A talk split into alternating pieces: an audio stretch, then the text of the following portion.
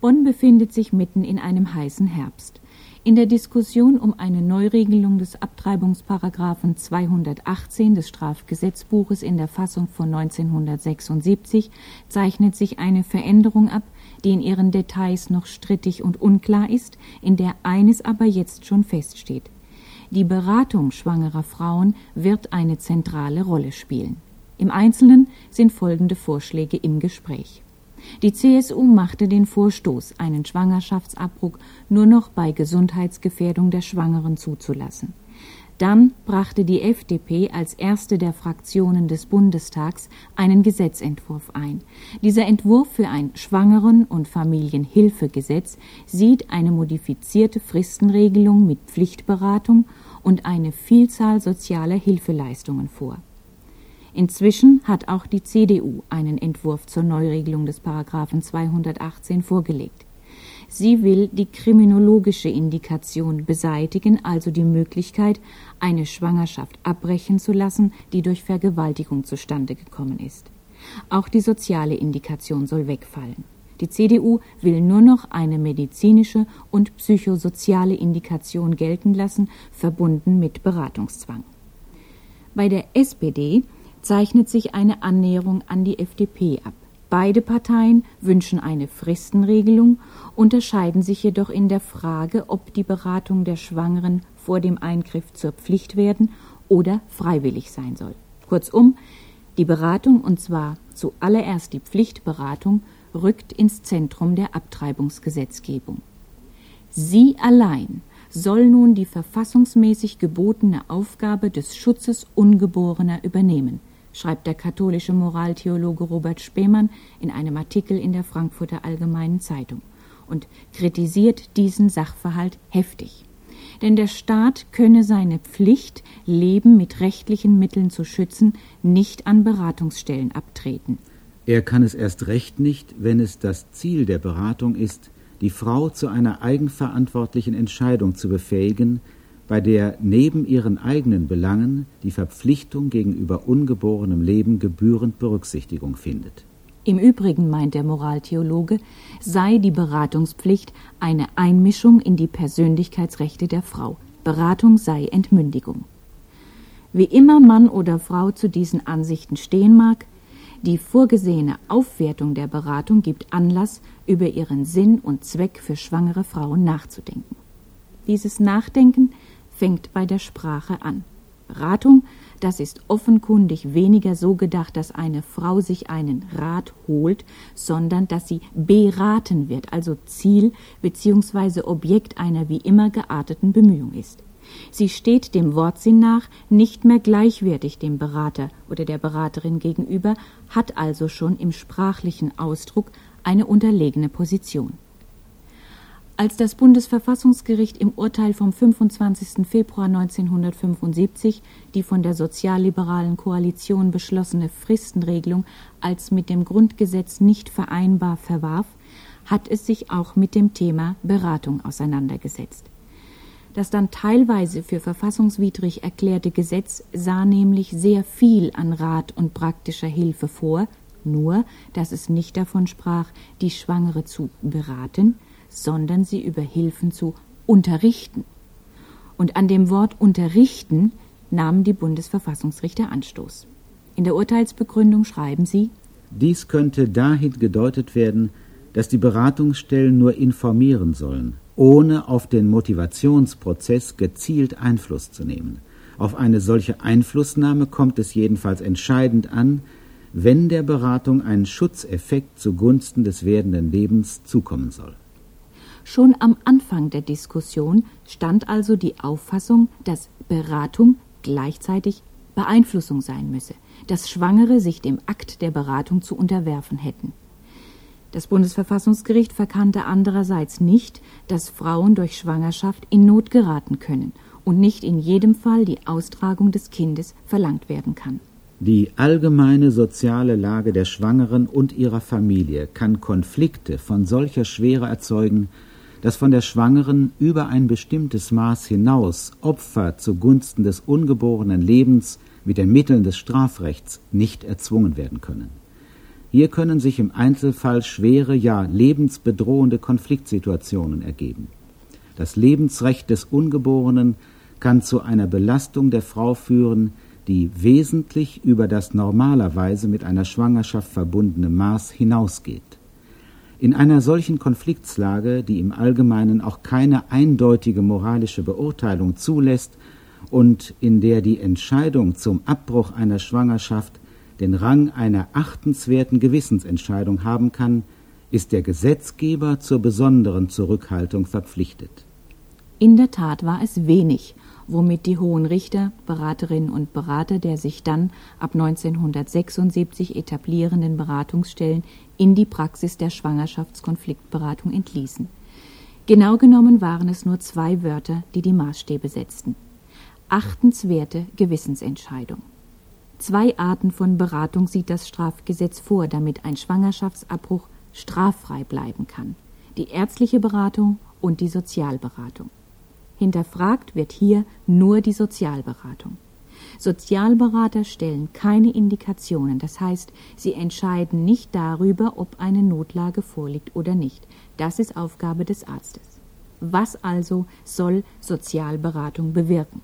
Der Strafrechtskommentator Albin Eser sagt es im größten deutschen Strafrechtskommentar Schönke Schröder ganz eindeutig. Ziel und Gegenstand der Beratung ist die Entscheidungshilfe für die Frau im Hinblick auf Fortsetzung oder Abbruch ihrer konkreten Schwangerschaft. Und weil die Form der Beratung sowohl vom Bundesverfassungsgericht als auch vom Gesetzgeber offen gelassen wurde, folgert der Kommentator weiter Im Übrigen liegen Art und Umfang der Beratung im pflichtgemäßen Ermessen des Beraters. Wenn das Bundesverfassungsgericht im Konfliktfall eine Abwägung der beiderseitigen Rechtsgüter von Mutter und Kind fordert, dann verbietet das eine einseitige Handhabung der Beratung zugunsten des ungeborenen Lebens. Einen christlichen Berater muss das vor eine auf den ersten Blick unlösbare Aufgabe stellen. Denn wenn Abtreibung Tötung menschlichen Lebens ist, dann kann er die Entscheidung der werdenden Mutter gegen das Kind nicht verantworten. Deshalb wäre nur konsequent, was der Bundesverfassungsrichter Ernst Wolfgang Böckenförde und unter anderem auch der Katholik Spähmann fordern. Die Kirchen müssten ihre eigenen Beratungsstellen errichten und sich aus dem staatlichen Beratungssystem ganz zurückziehen. Eine im eigentlichen Sinn christliche Meinung ist das aber nicht. Sozialberaterinnen und Berater haben zum Beispiel in der Diakonie Württemberg ihr Beratungsverständnis in einer Broschüre formuliert und stellen es sinngemäß so dar. Gott sagt Ja zum Leben. Wir leben in Gottes guter Schöpfung, aber gleichzeitig gilt, wir leben nicht in einer heilen, sondern in einer gestörten Welt. Unser Leben vollzieht sich in Beziehungen und auch diese sind vielfach gefährdet, gestört und zerbrochen. Ein heutiger Versuch, das Tötungsverbot neu zu schreiben, lautet Du sollst wissentlich keine Entscheidung über ein Menschenleben fällen, und es nicht so behandeln, dass ihm dadurch der soziale Tod, Absterben mitmenschlicher Beziehungen, der psychische Tod, Ausfall des Selbstbewusstseins oder der leibliche Tod zugefügt wird und er so um die Möglichkeit der Verwirklichung seines irdischen Menschseins gebracht wird. Auch die Mitarbeiterinnen und Mitarbeiter der Diakonie gehen davon aus, dass Abtreibung Tötung menschlichen Lebens ist. Solange jedoch der Embryo nicht außerhalb des Mutterleibes lebensfähig sei, sagen sie, könne sein Schicksal nicht losgelöst vom Schicksal der Mutter betrachtet werden. In der Schwangerschaftskonfliktberatung werde deutlich, dass konkrete Ängste und Probleme in der schwangeren Frau zu einem Gewissenskonflikt führten, der nicht ohne Schuld am geborenen oder am ungeborenen Leben gelöst werden könne. Eine evangelische Pro Familia Beraterin sagt es dann im persönlichen Gespräch an diesem Punkt ganz deutlich. Das Christentum habe ihrer Meinung nach bewusst ein Schuldigwerden und in Konflikt geraten als zum Leben zugehörig anerkannt. Der Schwangerschaftskonflikt und die Entscheidung gegen das Kind bedeutet ein solches Schuldigwerden. Die Beraterin oder der Berater muss eine solche Entscheidung mittragen, was nicht heißt, dass dieses Mittragen von Schuld befreie. Schuldig werden bedeute, sich mit sich selbst und mit Gott auseinanderzusetzen, sich dabei weiterzuentwickeln, Einsicht in eigene und in fremde Lebenszusammenhänge zu gewinnen und dadurch Verständnis und Hilfsbereitschaft wachsen zu lassen. Diese christliche Sicht lässt sich mit dem Neuen Testament untermauern. So mahnt der Evangelist Lukas im sechsten Kapitel, das sich mit der Stellung zum Nächsten befasst. Seid barmherzig, wie auch euer Vater barmherzig ist. Und richtet nicht, so werdet ihr auch nicht gerichtet. Verurteilt nicht, so werdet ihr nicht verurteilt. Und bei Johannes im achten Kapitel ist zu lesen, Wer unter euch ohne Sünde ist, der werfe den ersten Stein. Steine aber werden in großer Zahl geworfen, gegen Beraterinnen und Berater und gegen schwangere Frauen, die abgetrieben haben oder eine Abtreibung erwägen. Im Hintergrund der Diskussion zu Paragraph 218 steht das Bild einer Frau, sozusagen der Frau schlechthin, die egoistisch ist, sich verwirklichen will Urlaub und Zweitauto einem Kind vorzieht, eine, die auf Bequemlichkeit nicht verzichten kann. Anders gesagt, eine Frau, die kein Gewissen hat oder auf ihr Gewissen nicht hören will. 15 Jahre Beratungspraxis in der Bundesrepublik haben gezeigt, dass diese Charakterisierung nicht der Wirklichkeit entspricht. In der Beratung spielen zum Beispiel junge Mädchen oder junge Ehefrauen, die ungewollt schwanger werden, so gut wie keine Rolle. Bei den jungen Mädchen unter 20 wird der Anteil auf 5 bis 7 Prozent aller Beratungsfälle geschätzt. Unstreitig aber ist bei Beratern aller Konfessionen, dass die absolute Mehrheit, nämlich regional unterschiedlich zwei Drittel der Ratsuchenden und mehr, verheiratete Frauen sind, die schon Kinder haben. Bei der Frage nach Sinn und Zweck von Schwangerschaftskonfliktberatung stellt sich deshalb eine Vorfrage. Warum erwägen gerade diese Frauen, ihr Kind nicht zu bekommen? Wirtschaftliche und materielle Gründe stehen bei allen nur selten im Vordergrund. Auch dieser Umstand entspricht nicht der landläufigen Überzeugung.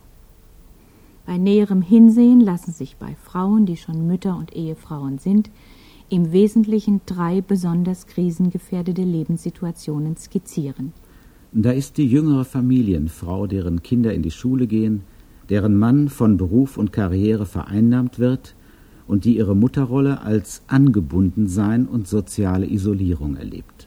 Dann ist da die Frau um 40 oder über 40, deren Kinder schon größer sind und die nach der Familienphase neue eigene Lebensperspektiven entwickeln möchte. Vielleicht ist sie wieder an einen Arbeitsplatz zurückgekehrt, vielleicht pflegt sie bereits die alten Eltern oder Schwiegereltern. In diesem fortgeschrittenen Alter haben schwangere Frauen auch Angst, sie könnten ein behindertes Kind zur Welt bringen. Und dann gibt es eine große Gruppe von Frauen, die bereits mit vielfältigen Problemen innerhalb ihrer Familie zu kämpfen haben, die seelisch und körperlich erschöpft sind. Vielleicht sind Familienmitglieder von Arbeitslosigkeit, Krankheit, ständiger Behinderung oder Alkoholismus betroffen mit den entsprechenden wirtschaftlichen Auswirkungen. Oder es sind Frauen aus finanziell verschuldeten Familien, in denen die schon vorhandenen Kinder Sorgen machen mit Schulschwierigkeiten und Verhaltensstörungen oder in denen die Halbwüchsigen keinen Ausbildungsplatz finden. Eines wird deutlich anhand dieser Lebenskizzen. Ein Schwangerschaftskonflikt ist ein ganzes Problembündel, in dem psychische, physische, zwischenmenschliche und soziale Bedingungen miteinander verflochten sind und sich wechselseitig verstärken. Schwangerschaftskonflikte sind nur auf den ersten Blick individuelle Angelegenheiten. Auf den zweiten Blick verweisen sie auf ungelöste Probleme in der Gesamtgesellschaft. Diese ungelösten Probleme können dazu beitragen, dass Frauen Schwangerschaft und Mutterrolle als unerträgliche Belastung empfinden müssen, der sie sich nicht gewachsen sehen. Was subjektiv empfunden wird, sind nämlich objektive Mängel. Noch gibt es für Mütter und Väter kaum eine Möglichkeit, eigene berufliche Interessen mit Elternschaft so zu verbinden, dass es Eltern und Kindern dabei wohl sein könnte. In der Praxis haben Frauen nur die Wahl zwischen einseitiger Festlegung und Doppelbelastung. Die materielle Absicherung von Müttern ist praktisch gleich Null. Rentenansprüche erwirbt seit der Rentenreform 1957 nur derjenige, der Erwerbsarbeit leistet, nicht aber diejenige, die in die Zukunft dieser Bundesrepublik mit Erziehungsarbeit investiert. Arbeitgeber sagen beruflich qualifizierten Frauen mit Kindern klipp und klar, entweder Ganztagsarbeit oder überhaupt keine Beschäftigung. Und weil Kinderkrippen und Tagesbetreuung fehlen, müssen Mütter zu Hause bleiben oder in minder qualifizierte und rechtlich ungesicherte Arbeitsverhältnisse gehen. Bei Scheidung werden Alleinerziehende immer häufiger zu Sozialhilfeempfängern. Gewissenskonflikte von schwangeren Frauen werden noch auf ganz anderer Ebene verschärft. Aus ihrer biologischen Fähigkeit zum Gebären ist als ein besonders fatales Erbe der Nazizeit eine natürliche Pflicht geworden. Auch die Bundesverfassungsrichter sind diesem Bild der Frau in ihrem Urteil zum Paragraphen 218 noch voll verhaftet, indem sie sagen, die Frau finde in ihrer Aufgabe als Mutter neue Erfüllung. Bei der Erfüllung dieser Aufgabe aber werden die Frauen von der Gesellschaft alleine gelassen. Die Kinder- und Familienfeindlichkeit der Bundesrepublik bekommen vor allem alleinerziehende Personen und kinderreiche Familien zu spüren. Kinder sind bei der Wohnungssuche ein Ablehnungsgrund. Mieten für ausreichenden Wohnraum mit Kindern sind für die wenigsten noch bezahlbar. Bis heute ist die Bundesregierung nicht dem Gebot des Bundesverfassungsgerichtes nachgekommen, den Familien das seit 1983 zu viel abgeknöpfte Steuergeld zurückzuzahlen. Alle diese Ambivalenzen und Widersprüchlichkeiten unserer Gesellschaft bekommen Frauen zu spüren, wenn ihr familiäres und gesellschaftliches Umfeld auf die Nachricht von der Schwangerschaft mit widersprüchlichen und unvereinbaren Botschaften reagiert. Einerseits werden sie an ihre Pflicht gemahnt, werdendes Leben auszutragen, andererseits werden ihre anderen Umstände missbilligt. Sozialberaterinnen und Berater wissen um dieses Spannungsverhältnis zwischen Norm und Wert auf der einen und den tatsächlichen Verhältnissen in den Niederungen des nachgeburtlichen Alltags auf der anderen Seite. Schwangerschaftsberatung ist auch heute schon Pflicht. Frauen müssen sich beraten lassen, ehe eine Abtreibung vorgenommen werden kann. Aber die Beraterin bzw. der Berater muss sich nur von seinem pflichtgemäßen Ermessen leiten lassen. Das Gesetz schreibt ihm nicht im Einzelnen vor, was er zu tun hat. Er kann sich so verhalten, dass der Pflichtcharakter des Verfahrens in den Hintergrund tritt. Praktisch, so sagen die Berater, tritt er in den Hintergrund. Aus christlicher Sicht ist Beratung Hilfe in der Krise. Es kommt ein Mensch, der in Not ist, dem geholfen werden soll. Die beratende Person stellt sich diesem Konflikt, indem sie Mutter und ungeborenes Kind zusammensieht. Die Notsituation wird besprochen und transparent gemacht. In Verantwortung werden Wege aus der Krise gesucht und Möglichkeiten geprüft. Ein Freiraum ist entstanden, eine vertrauensvolle Atmosphäre, in dem die Frau vorurteilslos angehört wird, in der sie Druck loswerden und Abstand gewinnen kann. Es wird ihr unter diesen Umständen leichter fallen, eine Entscheidung zu fällen, mit der sie leben kann. Hat sie bereits eine Entscheidung getroffen, dann kann sie diese Entscheidung überprüfen und absichern. Ernst genommen wird sich die Frau im Schwangerschaftskonflikt nur dann fühlen, wenn die Beraterin nicht versucht, ihre eigenen moralischen Wertungen auf die Situation zu übertragen und die Schwangere zu belehren, dann würde der Freiraum, den die Beratung eröffnen soll, sofort wieder zunichte gemacht.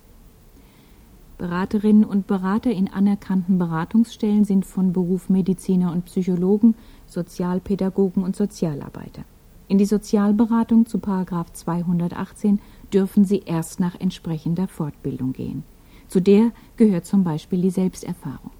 Der Berater soll über seine eigenen Einstellungen nachdenken, denn er benötigt sowohl die Fähigkeit zur Solidarität mit der Ratsuchenden als auch die Fähigkeit zur Distanz, um Konfliktbewältigung leisten zu können.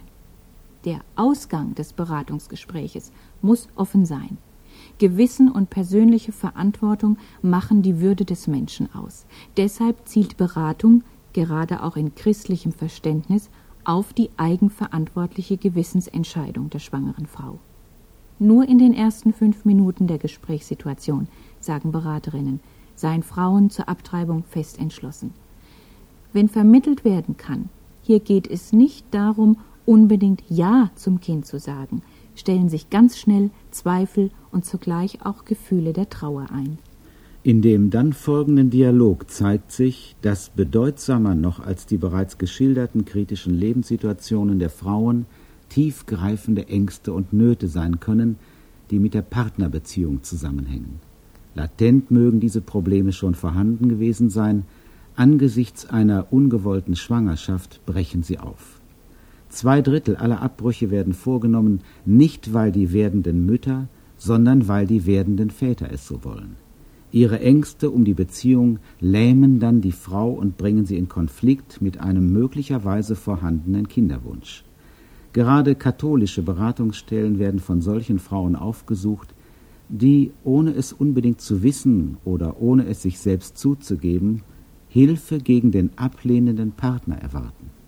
Wenn Frauen in der Beratungssituation merken, sie sind angenommen in einer Atmosphäre der Ruhe, des Vertrauens und des Respekts, dann kann die Konfliktbearbeitung beginnen.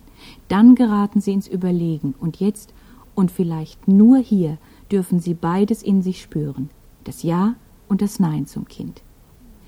Viele schwangere Frauen haben niemanden, dem sie sich mit ihrem Konflikt öffnen können.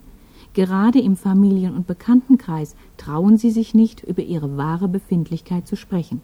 Denn angesichts der objektiven Schwierigkeiten, ein Kind aufzuziehen, sind hier die Stellungnahmen meist negativ. Verwandte befürchten nicht selten, sie würden selbst bei der Kinderbetreuung in die Pflicht genommen. Beratung erfährt dort ihren Sinn, wo Frauen ihre eigenen Wünsche und Kräfte spüren können, um sich für das ungeborene Leben gegen den ablehnenden Partner, die Familie, den Arbeitgeber zu stellen.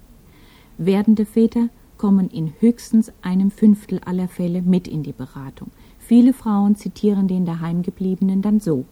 Mein Mann lässt mir die Freiheit. Er sagt, es ist deine Sache, aber meine Meinung kennst du ja. Manche fahren ihre Frauen immerhin vor die Beratungsstelle, und wenn es zu lange dauert, dann hupen sie. Sofern sie überhaupt an der Beratung teilnehmen, sind viele Männer hilflos, lassen den Kopf hängen und immer wieder sagen sie, das ist doch furchtbar, das geht doch alles nicht. Und dann berichten Beraterinnen von gar nicht wenigen Männern, die ganz hemmungslos wütend werden, wenn die Frau vom vorher besprochenen Weg abweicht. Oder der Mann sagt, Du kannst erzählen, was du willst. Wenn du das Kind bekommst, lasse ich mich scheiden. In jedem Erfahrungsbericht von Beratungsstellen jedweder Konfession wird festgestellt, dass der Partnerkonflikt der zentrale Konflikt in der Schwangerschaftsberatung ist. Aber er wird nicht im gebotenen Maß publik gemacht. Das darf wohl auch nicht sein, offenbart sich in ihm die ganze doppelte Moral der politischen Diskussion. Wenn Verantwortung auf sie zukommt, dann rennen die Männer davon, sagt die Pro Familia Beraterin. In den letzten zehn Jahren hat sie beobachtet, dass die werdenden Väter einerseits hilfloser, andererseits aggressiver geworden sind. Der Rollenkonflikt zwischen Mann und Frau, aus dem die Frauen unabhängiger und selbstbewusster und die Männer unsicherer hervorgehen, schlage voll auf den Schwangerschaftskonflikt durch und zeige sich eben auch in der Beratungssituation deutlich. Für die Lebensperspektiven des Kindes ist entscheidend, ob sich die Mutter dieser Aufgabe gewachsen sieht. Für Frauen aber ist entscheidend, dass der Partner die Verantwortung teilt. Eine katholische Sozialberaterin sagt unverblümt, Kinderaufzucht ist Knochenarbeit und das wird bei diesem Thema gern verschwiegen. Und weil das so ist, gibt es unter den Bedingungen verantwortlicher und das heißt ganzheitlicher Beratung auch ein überkonfessionelles Beratungsverständnis. Das lautet, ein Kind kann sich nur mit Hilfe seiner Mutter, nicht aber gegen sie gesund entwickeln. Jede nachvollziehbare Entscheidung gegen das Kind ist eine achtenswerte Gewissensentscheidung, schon deshalb, weil Beratungsstellen den Müttern praktisch nichts an wirklicher und langfristiger Hilfe für die Zeit nach der Geburt anbieten können. Strafrechtliche Maßnahmen und Drohungen haben zu keiner Zeit Abtreibungen verhindern können. Auch Beratung ist im Zusammenhang mit dem legalen Schwangerschaftsabbruch eine vom Strafrecht verordnete Maßnahme. Missachtung der Beratungspflicht wird mit Gefängnisstrafe bis zu einem Jahr geahndet. Dabei kann der Staat aber nur kontrollieren, ob ein persönliches Gespräch drei Tage vor dem Eingriff stattgefunden hat. Das Wie, also den Beratungsverlauf, kann der Staat nicht sanktionieren, denn der entzieht sich jeder Kontrolle. Das Bundesverfassungsgericht hat in seinem Urteil zu 218 den Einsatz des Strafrechts für unverzichtbar gehalten, um der Bevölkerung den Wert ungeborenen Lebens vor Augen zu führen. Bestimmten moralischen Überzeugungen mittels Strafandrohung zu allgemeiner Geltung zu verhelfen, entspricht aber überholten autoritären Denkstrukturen. Mündigen Bürgerinnen und Bürgern einer Demokratie sind sie nicht würdig. Martin Koschorke schreibt in seinem Handbuch Schwangerschaftskonfliktberatung Beratung und Strafrecht sind grundverschiedene Vorgänge. Dadurch, dass Beratung ins Strafrecht eingeordnet ist, werden wesentliche Bedingungen und Elemente der Beratung in ihr Gegenteil verkehrt. Vertrauen beispielsweise ist eine entscheidende Voraussetzung für die Beratung. Das Strafrecht hingegen begegnet den Menschen mit Misstrauen, verkörpert durch die Strafdrohung. Beraterisches Ziel ist es, Einsichts- und Entscheidungsfähigkeit der Ratsuchenden zu stärken und eine positive Handlungsmotivation aufzubauen. Ziel des Strafrechts aber ist es, sie mit Hilfe von Drohungen von einem bestimmten Handeln abzuhalten, wirkt also auf eine negative Handlungsmotivation hin. Grundsätzlich muss die schwangere Frau entscheiden können, wie viel sie von ihrem persönlichen Leben in der Beratung preisgeben will. So wie sich das Bundesverfassungsgericht die Beratung gedacht hat, müsste diese aber in die persönliche Lebensgestaltung der Frau eingreifen, weil eben die Ratsuchende ihre Entscheidung begründen muss. In der letzten Zeit sind viele juristische Argumente gegen die Schwangerschaftskonfliktberatung vorgebracht worden. Eines der einleuchtendsten stammt von dem Münsteraner Strafrechtsprofessor Erhard Kausch, abgedruckt in der Frankfurter Rundschau. Er schreibt Fortsetzungsberatung, also eine auf Fortsetzung der Schwangerschaft zielende Beratung, im Rahmen einer allgemeinen Notlagenindikation ist schon deshalb unzulässig, weil sie die allgemeine Notlagenindikation selbst in Frage stellt. Dort geht es nach den Worten des Verfassungsgerichtes um das Recht der Frau, nicht über das zumutbare Maß hinaus zur Aufopferung eigener Lebensinteressen gezwungen zu werden. Trotz Bestehens einer solchen Notlage auf die Schwangere Einfluss zu nehmen, um die Achtung des Lebensrechts des Ungeborenen anzumahnen, heißt daher, der Schwangeren das ihr gerade zugestandene Recht wieder streitig zu machen.